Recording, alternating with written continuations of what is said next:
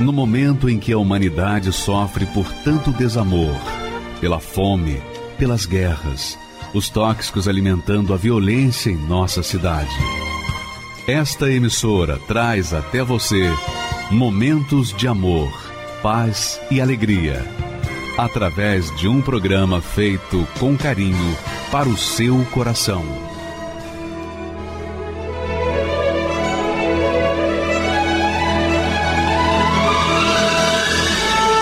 E agora, com você, a Palavra Amiga do Bispo Macedo.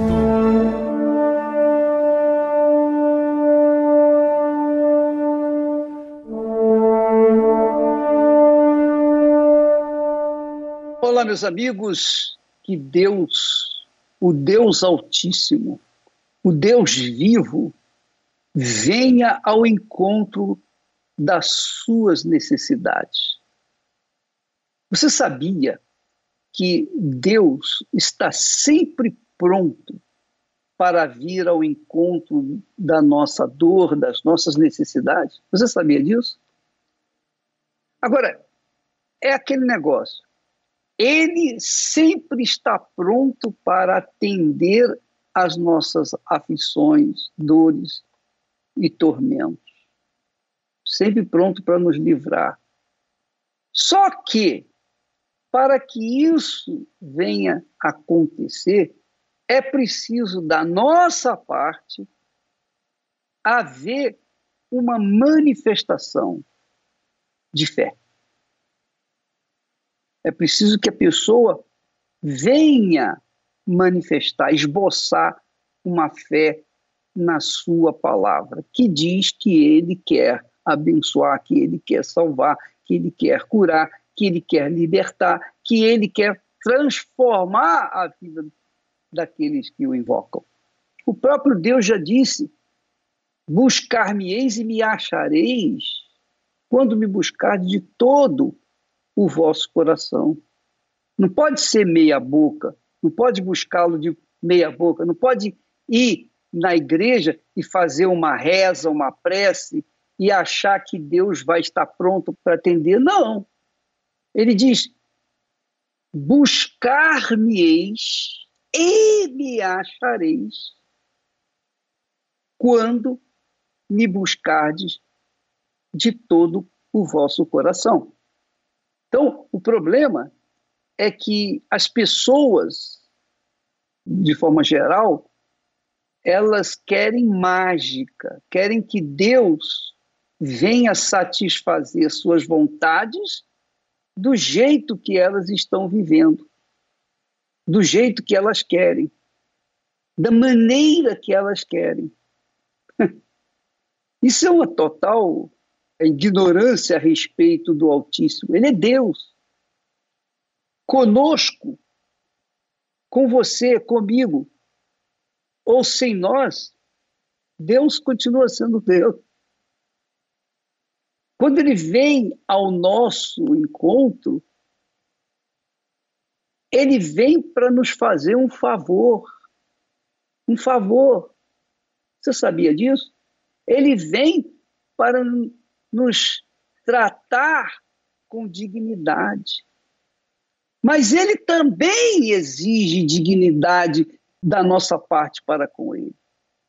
Ele também exige respeito, reverência, temor, fé sobre todas as coisas. Davi disse assim: ele disse, tem misericórdia de mim, ó Deus, porque a minha alma está sofrendo, a minha alma está enferma, porque eu pequei, eu pequei contra ti. Só isso. Quer dizer, Davi reconhecia que a alma dele estava enferma porque ele havia pecado contra Deus. Só que Davi veio a ele e disse: Tenha misericórdia de mim, Senhor. Então, veja que Davi manifestou uma fé simples, mas uma fé que trouxe a resposta. O salmista, o salmista disse as seguintes palavras. Presta atenção no que Davi falou. Davi falou: "Tem compaixão de mim, ó Deus. Tem compaixão da minha alma." Quer dizer, manifestou uma fé. Falou com Deus, pediu a Deus, suplicou, foi humilde. O salmista, o outro salmista disse assim: olha só o texto que nós vamos ler aqui, que vale a pena você raciocinar comigo. O outro salmista disse: A minha alma tem sede de Deus.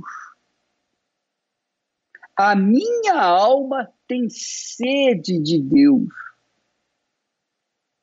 E ter sede de Deus significa a alma que tem sede de Deus significa que essa alma está viva. Ela está viva, está sedenta, está aflita, mas ela tem sede de quê? De Deus. A sede dela é de Deus, do Deus vivo. Não o Deus de pau, de pedra, de metal, mas o Deus vivo. E então ele diz: quando entrarei e me apresentarei ante a face de Deus. Quer dizer, este salmista estava sofrendo muito, a ponto de querer morrer e desejar a morte, porque quando é que eu vou morrer e estar diante da face de Deus? É isso que ele fala. Mas o que fica muito forte aqui, quando diz que a alma, a alma dele tem sede de Deus, você sabe que a alma que tem sede de Deus é uma característica de uma alma viva. Porque para ter sede precisa estar vivo, é ou não é? Agora, se a pessoa é morta, se a alma está morta, se a alma está morta, ela não tem sede, muito menos de Deus. Ela já morreu, digamos assim. Então eu, você diria, então, o bispo, eu estou morta, morto, porque eu não tenho sede de Deus. Pois é, esse é um fato, isso é uma realidade. Por isso você sofre, você geme. Mas a Bíblia fala que mesmo na sepultura, mesmo na sepultura, a pessoa tem condições de se levantar, de tornar a vida. Quando a pessoa que está morta nos seus delitos e pecados, ela diz: Meu Deus, tem compaixão de mim. Eu não tenho sede de ti, mas eu quero te conhecer. Eu quero ajuda. Eu preciso de ajuda. Eu preciso. Eu não aguento mais, eu cansei de viver, de sofrer, de gemer, eu cansei de mim mesmo. Eu nem sei por que, eu estou nesse mundo. Eu não sei por que, que eu estou aqui. Eu não sei. Porque eu não pedi para vir ao mundo, é verdade. Nós não pedimos para vir ao mundo. Mas Deus, na sua infinita sabedoria e grandeza, e compaixão, ele nos dá o direito de definir o nosso destino, de definir o nosso futuro. Eu não escolhi para vir aqui, mas eu tenho o direito de escolher um futuro promissor, um futuro que vai me fazer feliz. E esse futuro que faz a gente feliz é quando a gente tem não só informações de Deus, mas a gente tem uma experiência com Ele. A gente passa a conhecê-lo como Ele é. Porque essa é a proposta que Jesus trouxe para nós. Jesus veio para nos salvar. Em seguida, ele subiu aos céus e enviou o Espírito dele para revelar a pessoa de Deus para aqueles que têm sede. Se você tem sede de Deus, Você pode ter certeza que vai acontecer de você conhecê-lo pessoalmente. E é isso que é importante. Esse é o trabalho do Espírito Santo. O trabalho principal do Espírito Santo é levar-nos a conhecer Jesus, a conhecer o nosso Salvador, a conhecer o nosso Redentor, a conhecer aquele que perdoa, o juiz que perdoa, que só perdoa, o juiz, o único juiz que não julga, que não manda matar, que não manda prender, o único juiz que manda soltar, que nos faz livres, é o Senhor Jesus Cristo. Ele morreu por nós. E ele quer soltar você, ele quer livrar você, ele quer fazer de você uma nova criatura. Mas como eu posso ser uma nova criatura nas circunstâncias que eu estou vivendo? Eu não tenho pai, eu não conheço a minha mãe, ou eu não sei quem foi meu pai, nem minha mãe. Eu fui jogado nesse mundo e eu tenho sido, desde criança, uma pessoa rejeitada por tudo e por todos. Eu carrego dentro de mim mágoas, rancores, traumas. Eu carrego dentro de mim a infelicidade. Eu carrego ódio dentro de mim, ódio contra tudo, contra todos. Eu sou uma pessoa revoltada por natureza. Eu já nasci revoltado, porque eu nasci e fui rejeitado. Não importa, minha amiga. Talvez você tenha nascido morta, e aí está o seu corpo, mas a sua alma está morta. Seu corpo está vivo, mas a sua alma está morta porque você não tem tido sede de Deus. Você não tem tido sede, você está morto. Mas, se a sua alma tem sede de Deus, é porque ela está viva. E se ela tem sede do Deus vivo, é porque o próprio Deus já incitou essa sede em você e ele quer saciá-la. Isso é muito glorioso. Você sabe, tem um ditado popular, né? É popular, que diz que Deus, Deus tira os dentes, mas alarga a garganta. é um ditado popular. Mas Deus quando nós temos sede dele, é ele que coloca essa sede dentro de nós. E se ele coloca a sede, ele também tem a água, ele providencia a água que vai nos saciar. E é o Espírito dele, o Espírito Santo. O Espírito Santo é quem nos revela Jesus, é quem nos apresenta Jesus. Porque Deus é Espírito. E no Espírito dele, através da revelação que o Espírito dele nos dá, então nós passamos a conhecê-lo. E então vivemos uma vida diferenciada. Não adianta informações, não é?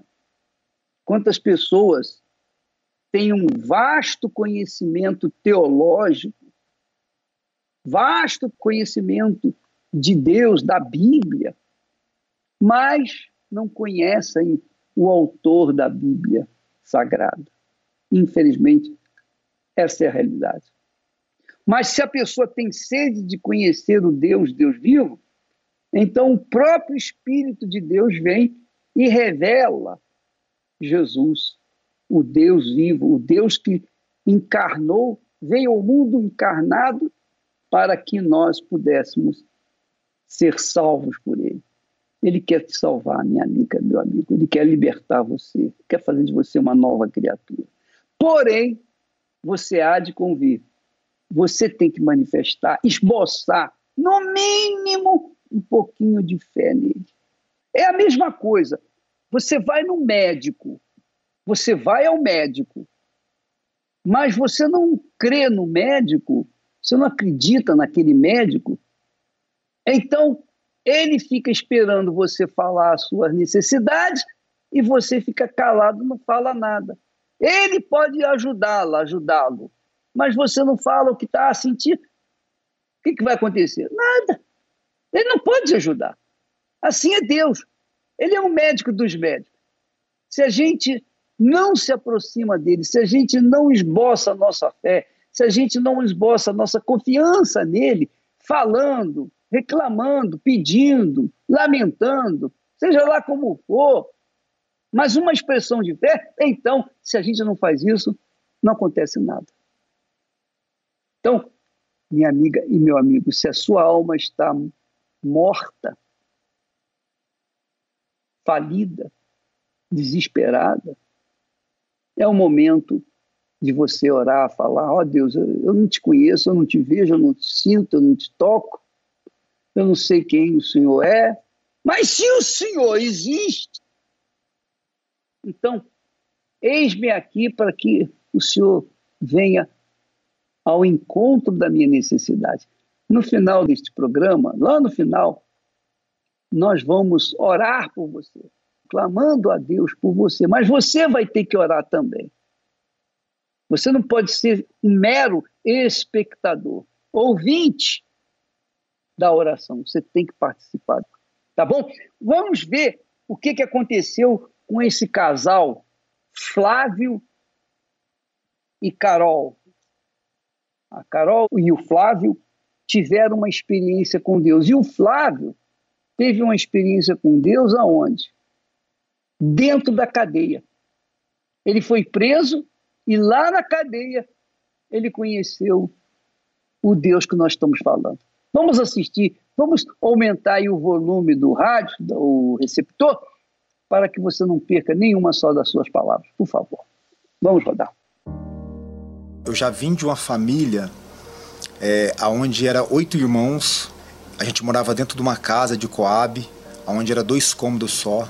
E ali era muito difícil, porque o meu pai trabalhava e não tinha condições de sustentar a família.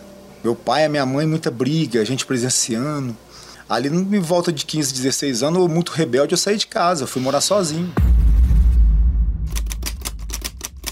Em volta ali de algum tempo, eu conheci a minha esposa. E a gente ficou junto nessa balada e depois a gente começou a namorar. Logo após a gente foi morar junto. No começo até tava dando bem, né? Mas aí depois começa a vir as brigas, né? Brigava por algum motivo, por ciúmes, alguma coisa sempre tinha. Havia até agressão.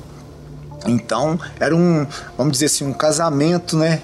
Mas totalmente destruído. Eu sabia que ele estava envolvido com coisas é, erradas, né? Mas eu, eu não me importava com isso. É, eu pensava a vida é dele, ele faz as escolhas dele, então eu não me importava. Na verdade, me tornei um traficante ali, né? Porque é onde eu conseguia alimentar tudo, toda essa estrutura ali. E eu tinha uma vida boa, uma vida regalada. Então eu não me importava e, e tem a parte que eu era uma pessoa muito egoísta, pensava somente em mim. Então eu não pensava nele. Aí continuei naquela vida, aquela vida errada, as amizades. E foi aí que aí até que um dia eu acabei sendo preso. E ali na hora que eu fui preso ali a minha esposa, ela estava grávida, e foi o dia assim que abriu o um buraco, né? Na minha vida, na vida dele, do meu filho, que era muito apegada a ele. E de repente o pai sumiu e eu não tinha explicação para dar para ele, porque eu não queria falar para ele, né, que o pai dele estava preso. Fui acusado de quatro artigos, foi de tráfico, foi de adulteração de veículo, foi de é, porte legal de arma, e teve mais um que foi formação de quadrilha. Ele vai pegar de 25 a 30 anos, o que, que eu vou fazer? Acabou, nossa vida acabou. Pensei nas madrugadas sozinho ali, até tirar minha própria vida. Eu deparei muitas das vezes com 25, 28 pessoas dentro de uma própria, de uma cela só. Então dormia tudo incluído ali, tudo junto um com o outro, ia fazer as necessidades ali no meio de um monte de gente, todos vendo. Os pastores entravam lá no presídio, mas eu nunca tive gosto, assim, de. A gente ouvia, mas nunca falei assim, ah, vou entregar a vida para Deus, eu vou abandonar tudo, até aqui dentro. E eu já estava no fundo do poço ali. E mesmo assim eu endurado ali ainda, muito rebelde. E aí eu lembro dele falar, falar assim, Deus está aí com você, existe uma solução, uma saída para você, você tem que entregar a vida para Deus. E aquela palavra entrou dentro de mim. E ela entrou dentro de mim, eu falei assim, então eu vou me entregar. Vou me lançar, então vamos ver aonde vai me levar, porque até agora o diabo me trouxe aqui dentro desse fundo de poço, nesse presídio, nesse lugar. Então vamos ver aonde esse Deus vai me levar. Aí ele já começou a falar de Deus para mim. Fui muito bem recebida. As obreiras cuidaram de mim, me ajudaram muito, os pastores. Comecei a ir na igreja. Voltei na visita, falei para ele que eu tinha ido, que eu estava indo. E tomei a decisão de me batizar. Me batizei nas águas. Ele se batizou lá no presídio, né? E começamos assim. Eu levava para ele o que era passado nas reuniões e ele praticava lá dentro. E um certo dia eu tava ali dentro da assim da, da jega que eles falam, né? Que é jega. E em frente a gente colocava uma cortina. E eu fechei ali aquela cortina ali. E eu costumava fechar e sentar sozinho ali na cama ali, porque era muita gente do lado, aí eu costumava fechar ali e sentar e orar, falar com Deus, orar, louvava ali sozinho, sabe? E foi ali que eu recebi o Espírito Santo, sentado ali, sozinho, buscando a Deus ali, orando, clamando a Deus.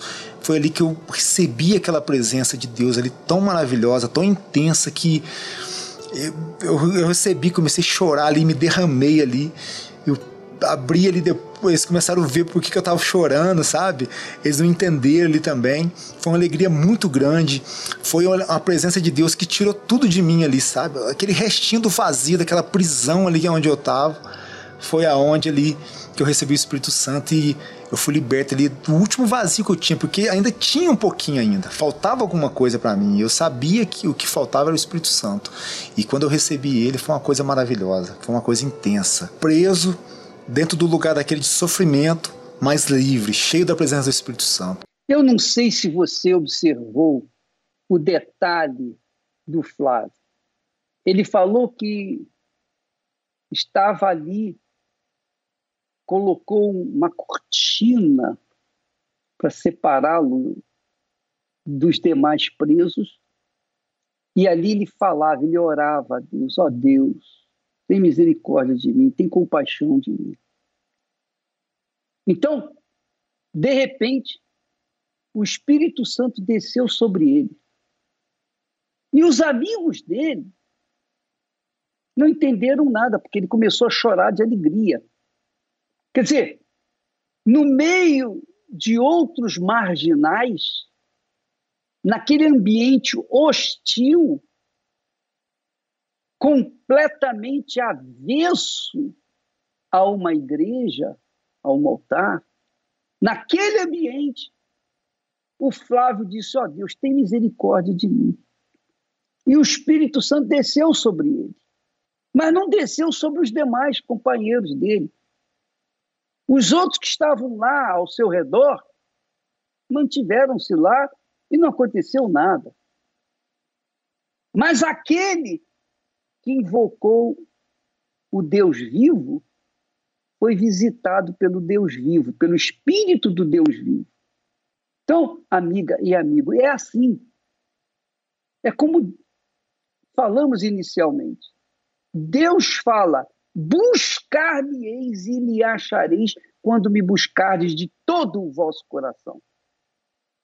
Então, o Flávio buscou de todo o coração dele, recebeu. Os outros não buscaram, embora estivessem lado a lado com o Flávio, eles não viram nada, não sentiram nada, não aconteceu nada. Mas na vida do Flávio houve essa transformação que você vai ver no testemunho completo dele.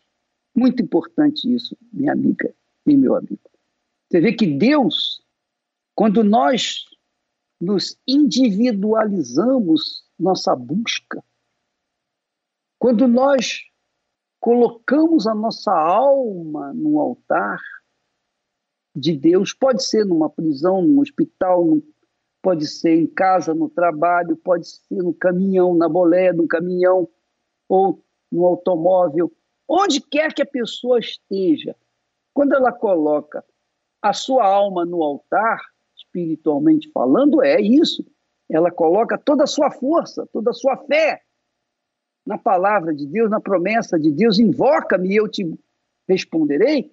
Então Deus responde essa pessoa, onde quer que ela esteja, debaixo do viaduto, não importa a condição dela, bandida, mocinho, homem, heterossexual, homossexual, lésbica, seja lá o que for, não importa a instrução, não importa a profissão, não importa o gênero da pessoa, não importa nada.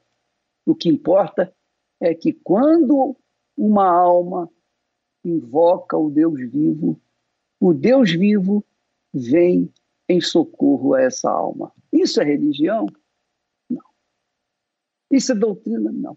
Isso é a palavra, a promessa de Deus para os que creem. Quem crê, busca. Quem não crê, não busca. Quem tem sede, busca. Quem não tem, não busca. O jejum de Daniel é para justamente essas pessoas que têm sede de Deus. Quando você vai disponibilizar sua mente apenas para o que é limpo, o que é puro, o que é reto, pensar apenas nas coisas de Deus. Isso é jejum. Deixar as informações seculares de lado. É claro que você quer assistir a novela A Bíblia, que não é uma novela, é realmente são fatos que aconteceram no passado, é uma realidade. Você quer conhecer como Deus age? Não tem problema, você vai absorver os pensamentos de Deus.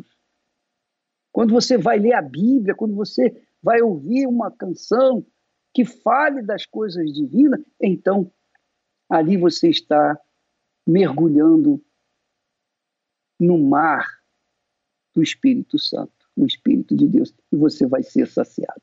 Um mês depois, eu estava em casa, me arrumando para ir para a igreja, para a reunião. Era uma quarta-feira, tinha Santa Ceia. E dez minutos antes de eu sair de casa, o telefone tocou. E eu atendi. Tava falando para eu ir buscar o Flávio, que ele tinha sido solto. Ninguém esperava, porque os advogados não sabiam. Eu não sabia, minha esposa não sabia, ninguém sabia. Veio do nada. Até eu fiquei surpreso. Na hora que ele falou para mim ali, eu me desabei ali dentro também. Falei, meu Deus, o Senhor é maravilhoso demais. Aí comecei a falar pro pessoal lá, todos viram ali a grandeza de Deus na minha vida. O presídio inteiro viu o que Deus fez na minha vida ali. Ali eu vi Deus falando assim para mim: Você não falou que eu sou o justo juiz? Né? Eu julguei a tua causa. Tá aí. O que era para ser 25, 30 anos foi um ano e oito meses ela tava me esperando e na hora que eu fui saindo, é uma distância, né? Então, uma distância, eu vi ela lá, falei, não tô nem acreditando, meu Deus. Naquele momento ali, eu levantei as mãos pro céu, falei, meu Deus, o Senhor é maravilhoso demais, o Senhor é grandioso demais. Eu não tô nem acreditando que eu tô saindo desse lugar depois de um ano e oito meses, meu Deus. Deus transformou, pegou mesmo ali aqueles caco, um caco e transformou, fez um vaso novo. A minha vida financeira foi abençoada também. Eu consegui abrir uma loja de veículos. Comecei ali com dois, três veículos ali. Aí Deus foi abençoando, foi crescendo, graças a Deus. Deus foi abrindo as portas para mim. Hoje a gente tem uma família de verdade. Hoje eu tenho um companheiro.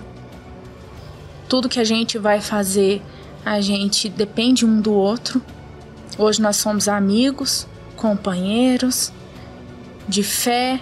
Mas nada disso que, que eu tenho, carro, casa, bens materiais, nada disso se compara à presença de Deus, o que Deus fez na minha vida, o batismo do Espírito Santo. Servir a Deus é, é um privilégio, você saber que Deus te escolheu. Eu que não era nada, eu que não era ninguém, eu que era podre, suja. Nunca lembrei dele, nunca fui atrás de Deus. E ele foi em mim ele me escolheu, ele foi lá no meio da multidão e escolheu. Se ele me escolheu, então eu tenho que, que fazer valer a pena.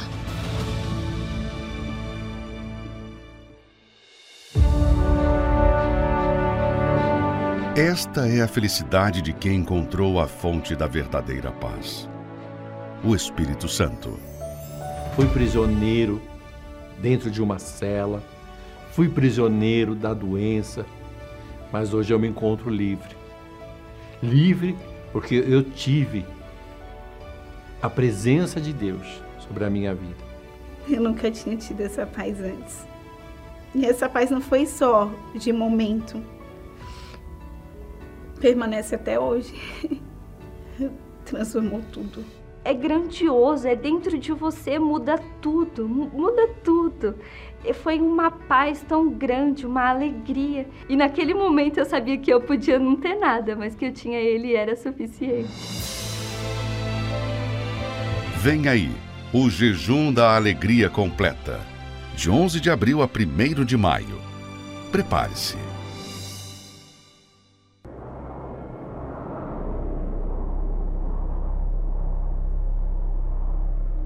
Imagine estar perdido em um deserto.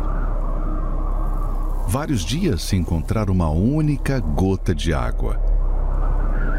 E com uma sede desesperadora. Sem pensar duas vezes, você trocaria tudo naquele momento, não importando o valor, por uma simples garrafa de água. Quando estamos com muita sede, não conseguimos pensar em nada, a não ser em o mais depressa possível saciá-la, não importa onde estiver. Assim como nosso corpo não sobrevive sem água, a nossa alma não sobrevive sem o Espírito Santo. Nenhum líquido consegue substituir a água.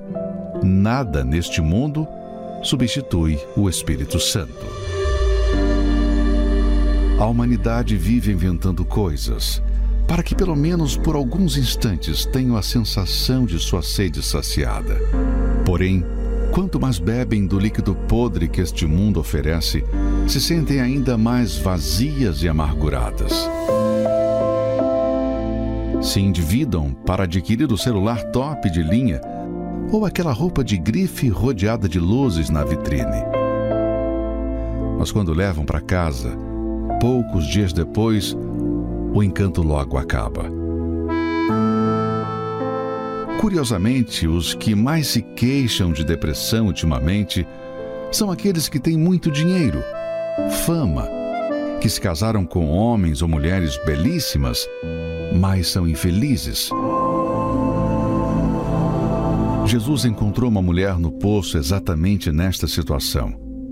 Já havia passado por cinco casamentos e estava se aventurando em mais um, mas continuava frustrada, buscando em relacionamentos a felicidade.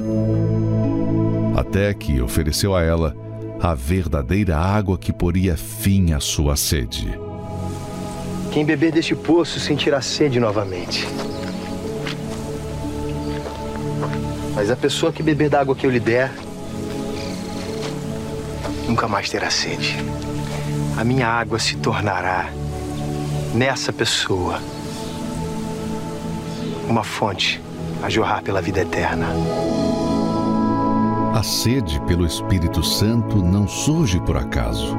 À medida que você deixa as outras coisas de lado e foca em querer conhecê-lo pessoalmente, ela nasce e vai aumentando. Mas qual é a sua sede neste momento? Esta é a razão de muitos não terem recebido, pois desejam mais a solução de um problema, uma conquista, do que o Espírito Santo não se deram conta ainda que o recebendo primeiro não precisarão mais correr atrás das bênçãos, pois serão a própria fonte, jorrando vida por onde passarem.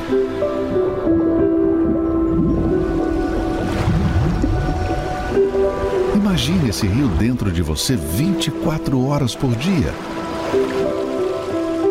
Assim é todo aquele que é nascido do Espírito.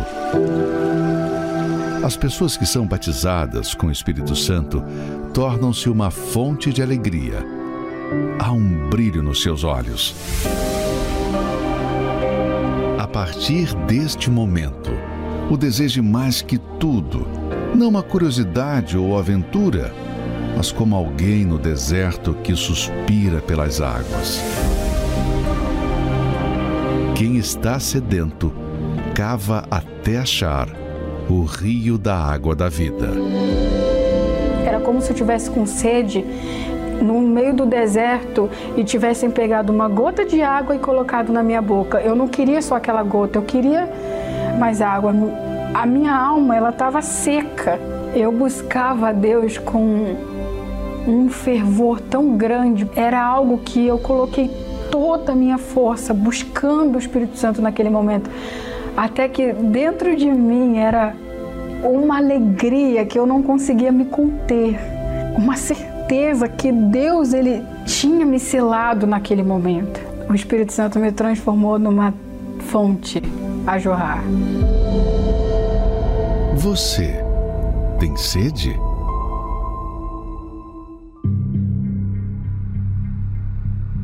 Campo está assolado e a terra triste, porque o trigo está destruído.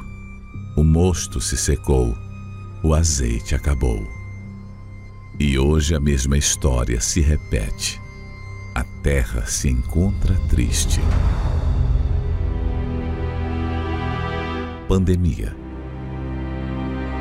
Guerra. Catástrofes naturais. Santificai um jejum, convocai uma assembleia solene, congregai anciãos e todos os moradores da terra, na casa do Senhor vosso Deus, e clamai ao Senhor. Os tempos atuais revelam a necessidade de uma convocação divina, um alarme que ecoa urgência da busca pela salvação da alma. Nesta quarta-feira, a santa convocação para a noite da alma, todos sem exceção em um santo jejum da salvação, às 20 horas, no Templo de Salomão e em todos os templos da Universal. Agora nós vamos assistir mais um testemunho de fake news. A Elizabeth chegou ao ponto de pedir à mãe de santo para me matar.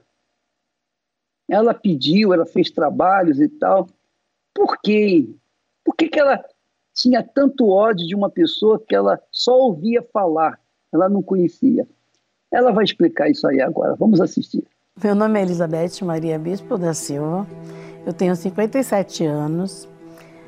Eu era uma pessoa muito infeliz na minha vida, é, sentimental, familiar porque eu queria atenção do esposo e eu não tinha. Nesse meio tempo eu comecei a beber, a fazer aquilo que ele fazia. Queria, eu queria estar junto. Então, se ele fosse para um bar, eu ia para o bar atrás dele. Aí aconteceu o quê? A gente não estava mais dando certo. Aí foi onde eu comecei a procurar ajuda lá fora. Aí nesse, nesse tempo de eu estar tá procurando ajuda, aí o que, que eu fiz? Fui procurar ajuda nos centros espíritas. Né? Aí eu levava a roupa dele, levava, levava documentos, levava fotos para ver se me ajudavam. E, e pelo contrário, fui me afundando cada vez mais. Eu lembrei do azeite que minha mãe tinha me dado. Eu achava que o último lugar que, minha, que eu podia ir era a igreja, a igreja que a minha mãe frequentava, que era a Universal. Eu tinha um preconceito enorme. Não, não gostava nem que visse falar. Eu ouvia falar que o bispo era ladrão, que o bispo era um, charlatão, que ele não que ele não ajudava ninguém, que ele só queria dinheiro para ele. Então, toda vez que alguém vinha me chamar, eu falava isso. E é tanto que eu peguei o nome do bispo para me fazer macumba para ele. Nesse dia, eu fui lá na mulher e falei assim para ela assim: "O que, que a gente pode fazer para fechar a igreja universal?" E ela falou assim para mim assim: "Não tem como". Aí eu já tentei, não tem como. Eu falei assim: "Tem que ter um jeito". Aí eu falei, então põe o nome da minha mãe aí, porque eu vou tirar minha mãe da igreja. Eu não quero minha mãe nessa igreja e não quero a minha irmã nessa igreja. Aí nesse dia eu fui dormir e liguei a televisão. Aí estava passando o bispo Clodomir. Aí eu parei assim na frente da televisão e falou assim: Ei, você, Aí é você mesmo que eu tô falando com você. Aí eu parei assim, quando eu vi, menos esperava, estava dobrado os joelhos na frente da televisão, conversando com a televisão. Mesma colega que eu bebia junto com ela, eu chamei ela, vamos lá comigo na Igreja Universal para mim não ir sozinha. Aí o pastor falou para mim, três horas lá eu vou. Aí ela, tá bom, eu vou, para te ajudar eu vou. Aí chegou lá, o pastor sentou comigo, conversou comigo, fez um desafio comigo. Falou assim: olha, a senhora precisa buscar pela tua família, mas antes da senhora pensar na tua família, tem, vamos cuidar de você, vamos cuidar da senhora. Aí eu comecei a ver minha vida se transformando. Aí eu falei assim, não, aqui, aqui é diferente. Eu, não, eu, eu comecei a dormir, eu não conseguia dormir, eu passei a dormir. Tudo que eu estou sentindo, meu Deus, é muito maravilhoso. E ali eu comecei a buscar. Aí buscava, buscando, buscando a Deus. Aí o Espírito Santo me selou, veio, aquele batismo do Espírito Santo, aquela maravilha na minha vida. Aí, depois disso, eu falei: posso perder tudo agora. Deus, eu não quero te perder tudo que for para perder na minha vida, eu perco, mas o Senhor não. O Espírito Santo representa tudo. Não tem nem palavras, eu não tenho palavras para dizer o que, que o Espírito Santo representa para mim. É tudo, é tudo na minha vida. Se eu perder o Espírito Santo, eu perco a minha vida.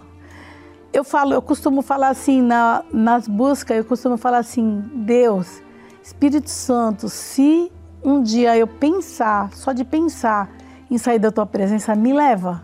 Me leva buscando o Senhor, porque eu não quero mais viver.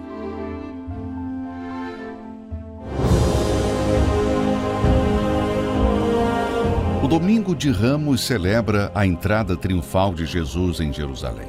Com ramos nas mãos e lançando as vestes, a multidão abria o caminho para o Filho de Deus entrar na cidade. Após dois anos sem podermos celebrar presencialmente esta data por conta de decretos, é chegada a hora de participarmos novamente deste dia, que marca o início da Semana Santa. Neste domingo, 10 de abril, prepare o seu ramo e participe do Domingo de Ramos. Um dia marcado para que haja a entrada triunfal de Jesus em sua vida às 7, 9 e meia e 18 horas, no Templo de Salomão e em todos os templos da Universal.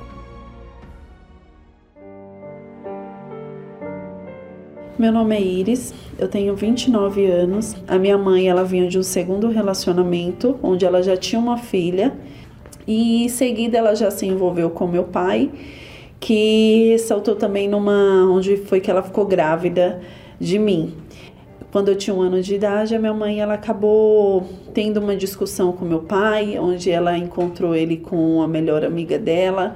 E nisso ela ficou revoltada, começou a chorar e ela me deu para uma outra pessoa. Só que aí a minha avó, sabendo do que tinha acontecido, ela foi lá, me buscou e eu fui morar com a minha avó, onde eram numa casa onde morava 10 pessoas junto e uma tremenda assim miséria mesmo, onde ter arroz e o feijão era digamos assim que era o mais importante. Na minha infância, eu era uma uma criança muito retraída. Eu não gostava de conversar, de falar. Eu não gostava que tinha muita vergonha, era muito tímida, sentia uma angústia dentro de mim, um vazio enorme, uma tristeza, uma solidão, onde assim eu não conseguia entender por que, que eu existi, por que, que aquilo existia dentro de mim. Eu senti muito, eu sentia muita falta de ter uma família. Eu olhava para as minhas amigas e eu não entendia porque eu era a única que não tinha uma família. Porque que comigo era daquela forma, porque todas tinham pai, mãe, tinha uma casa estruturada, mas eu não tinha isso. Até que eu comecei a escutar vozes é, pensamentos que vinham em mim, que eu tinha que me suicidar, que eu não servia para nada, que a minha mãe ela só estava naquela situação porque era minha culpa, nada na minha mãe dava para minha mãe dava certo, que ela não tinha um relacionamento porque ela tinha eu e a minha irmã e que eu acabava sendo um peso. Então até que um dia eu decidi conversar para minha avó, falar com a minha avó e falar para ela que o que o que eu estava sentindo. O tempo foi passando e nada daquele vazio ele não saía. A minha a ponto da minha mãe ela ter que me levar no psicólogo. Eu lembro que a psicóloga ela me receitou um remédio onde esse remédio remédio só me fazia dormir. Eu já tinha 18 anos e eu decidi vir para São Paulo. Eu achava que para mim não tinha mais jeito. Eu olhava assim, eu não, não enxergava o meu futuro. Foi onde eu tentei é, suicídio. Eu tentei é, cortar os meus pulsos. Nisso, o meu marido, né, que era meu namorado na época, ele chegou, ele conversou comigo. Foi onde ele viu que era algo muito sério tudo aquilo que eu estava enfrentando. Ele viu que eu era uma pessoa que precisava de ajuda. Então ele decidiu ir na igreja para procurar ajuda por mim. Eu, de início, assim, eu não gostei de saber, porque eu não, também não, não, gostava da igreja, pelo que eu já tinha ouvido falar, não por eu já ter ido. O que eu não precisava era de Deus. Então eu queria continuar na vida que eu, que eu levava, mesmo eu estando ali no fundo do poço, mesmo eu sentindo aquele vazio, mesmo tão, tão depressiva, né, sentindo a angústia que eu sentia, com aquelas vozes na minha cabeça que vinham a todo momento, com aquele desejo de suicídio, mas eu achava que eu não precisava de Deus. Comecei na Igreja Universal só para agradar ele. Ia lá, não prestava atenção na reunião, não ouvia a palavra, ficava com a cara fechada, com a cara emburrada. E teve um dia que ele falou: por que você não decide conversar com o pastor? Vai lá, conversa com o pastor, pede orientação para ele, quebra esse orgulho seu. E eu fui lá e conversei com o pastor. E eu lembro que ele falou assim: você tem duas opções. Você vem só por vir, só para agradar ele, ou você vem dar uma oportunidade para Deus mudar a sua vida. E eu peguei aquela palavra para mim. E eu falei assim para Deus, eu falei, meu Deus, eu tô vindo, nada tá acontecendo, não tô vendo mudança. Eu vou dar uma oportunidade para o Senhor. E se na minha vida não acontecer nada, se eu não mudar, se esse vazio, essa angústia não sair de dentro de mim, nunca mais eu volto. Eu deixei Deus ele mudar a minha vida. Eu primeiro quebrei aquele orgulho que existia dentro de mim e pouco a pouco eu fui vendo a mão de Deus agindo na minha vida. Ele foi transformando a minha pessoa, aquela pessoa arrogante, o meu semblante foi mudando, o meu comportamento. O pastor um dia chegou para mim e falou assim: "Olha, você precisa receber o Espírito Santo, porque é aí que vai mudar toda a sua vida. Você vai ser uma nova pessoa, você vai conseguir permanecer com Deus até o fim." Então eu comecei a buscar o Espírito Santo. Então assim, eu via que eu não precisava de pessoas, eu não precisava de coisas, não precisava de remédio, eu não precisava estar numa balada, eu não precisava beber para sentir paz, para sentir feliz, porque aquilo era tudo momentâneo, é tudo coisa de momento. E Deus não, Deus ele queria me dar uma paz eterna. O Espírito Santo queria, não era só o momento que ele queria me, me dar, não, ele queria me dar uma vida eterna. Então eu estava num propósito com Deus. E foi naquela noite, naquela quarta-feira, onde ali eu tive o meu encontro com Deus.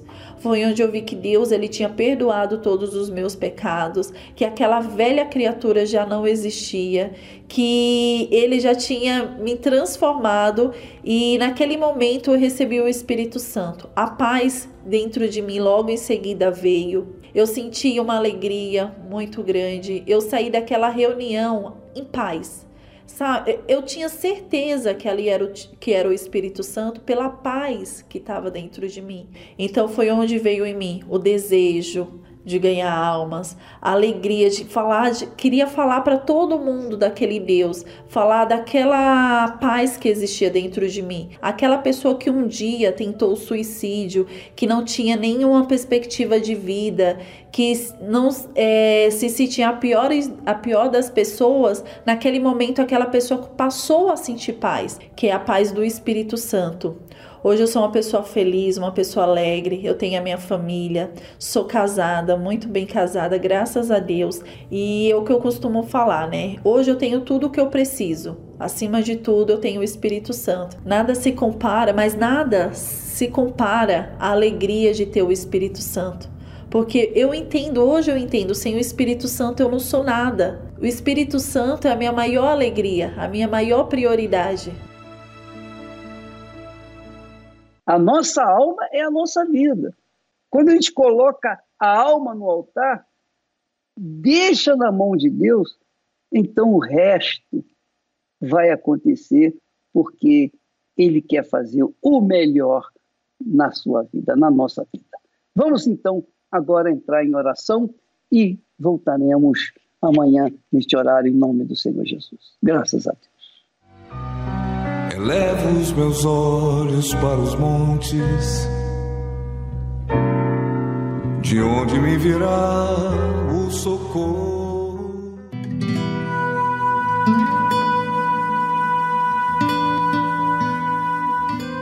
Em nome do Senhor Jesus, meu Pai, o Senhor é o único que pode socorrer essa pessoa que não aguenta mais sofrer. Essa pessoa que está desesperada por tantas situações ruins que têm acontecido com ela. E ela preparou o copo com água agora para esse momento da oração. Ela se apega a esse momento porque ela sabe que o Senhor responde à oração que é feita com sinceridade. Então vem agora, meu Deus. Venha sobre essa pessoa que até hoje sofre.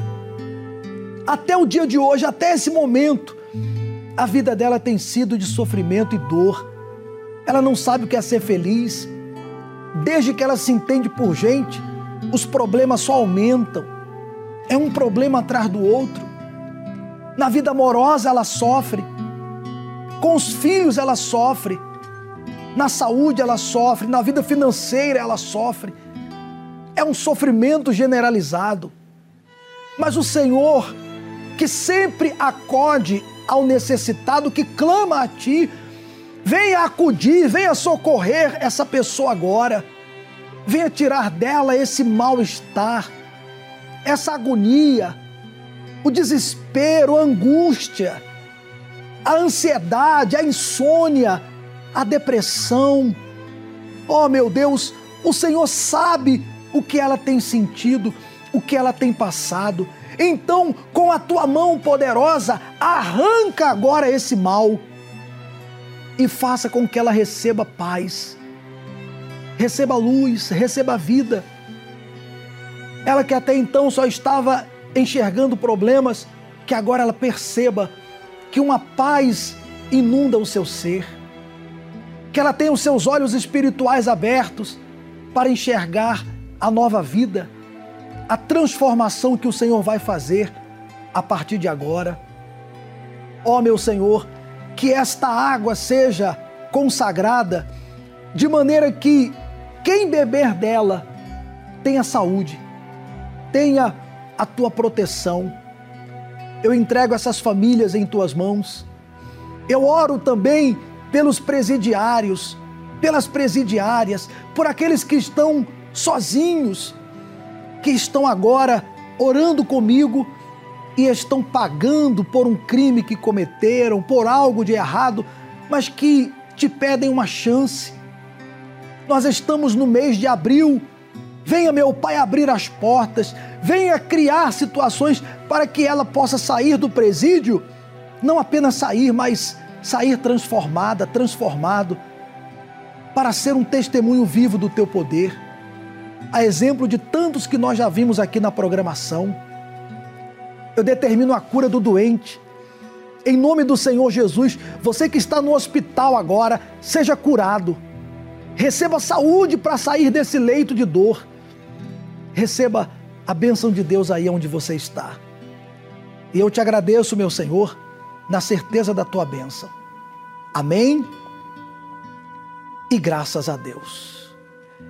Graças a Deus, meu amigo, minha amiga, olha, eu preparei aqui o copo com água. Se você preparou o seu, pegue agora em mãos e beba, porque é importante esse momento que nós oramos, você preparar a água. Ela passa a ser também um ponto de contato de fé. Pode beber e seja abençoado. Quando todas as portas do mundo estiverem fechadas, e você perceber que as verdades estão todas erradas. Quando você não tiver no mundo nem mais um amigo, não tiver mais ninguém ao seu lado que lhe dê abrigo. Só Jesus. Só Jesus. Agora que você orou, vamos usar a fé. Todas as pessoas que você viu aqui, honestamente, você acha que elas venceram porque mereciam? Será que elas merecem e você não? Será que é isso? Será que elas são melhores do que você? Não, meu amigo não são melhores do que você. Não é porque elas merecem, não. Elas alcançaram a mudança de vida porque usaram a fé. Use a fé também. Use a fé. Procure ajuda. Procure uma igreja universal. Participe de uma reunião, de uma corrente de fé. Não fique aí apenas em casa sofrendo. Até você que está no presídio, a Universal tem o trabalho aí nos presídios. A Universal, através do grupo UNP, faz um trabalho magnífico. Nos presídios, nós temos grupos de pessoas que entram nos hospitais. O grupo da saúde universal. A Universal chega até você de alguma maneira. E se ninguém chegou até você pessoalmente, a Universal chega através desse programa. Dessa oração que você acompanhou até agora. Mas como eu falei, as pessoas que testemunham aqui não é porque elas são melhores que você e nem porque tiveram sorte. Elas usaram a fé. E fé você tem. Use, aprenda a usar essa fé. Por isso que eu digo, quando você chega na Universal, você aprende a usar essa fé. Até porque a Universal é a escola da fé. Bom, se você quiser a nossa ajuda, na terça-feira nós realizamos aqui no Templo de Salomão a reunião dos milagres na saúde, da cura, da cura do corpo e da alma, da cura da depressão, a cura das doenças psicossomáticas, a cura das enfermidades do corpo. Existem problemas de doença que são espirituais. E existem doenças que não são espirituais. Mas, seja espiritual ou não, Está escrito na Bíblia. Deus fala: Eu sou o Senhor que te sara. Ele pode curar você. E é isso que nós temos determinado toda terça-feira aqui. E muitas pessoas têm alcançado a cura. Se você sofre com a doença, então venha nesta terça-feira. Ou vá até a Universal mais perto de você. Tá bom? E no domingo, todos os domingos, sete da manhã, nove e meia e às 18 horas a vigília pela sua alma, nós estaremos aqui lutando por você. Faça a sua parte. Não se esqueça, não é sorte, não é que as pessoas são melhores que você. Elas têm vindo aqui, mudado de vida, porque aqui aprendem a usar a fé. Se você vier e usar a fé, logo, logo você terá testemunho para contar também. Deus abençoe.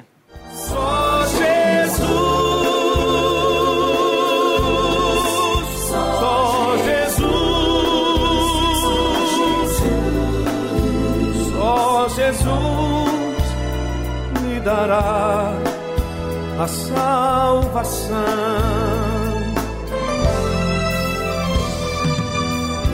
Só Jesus nos espera ansioso e de braços abertos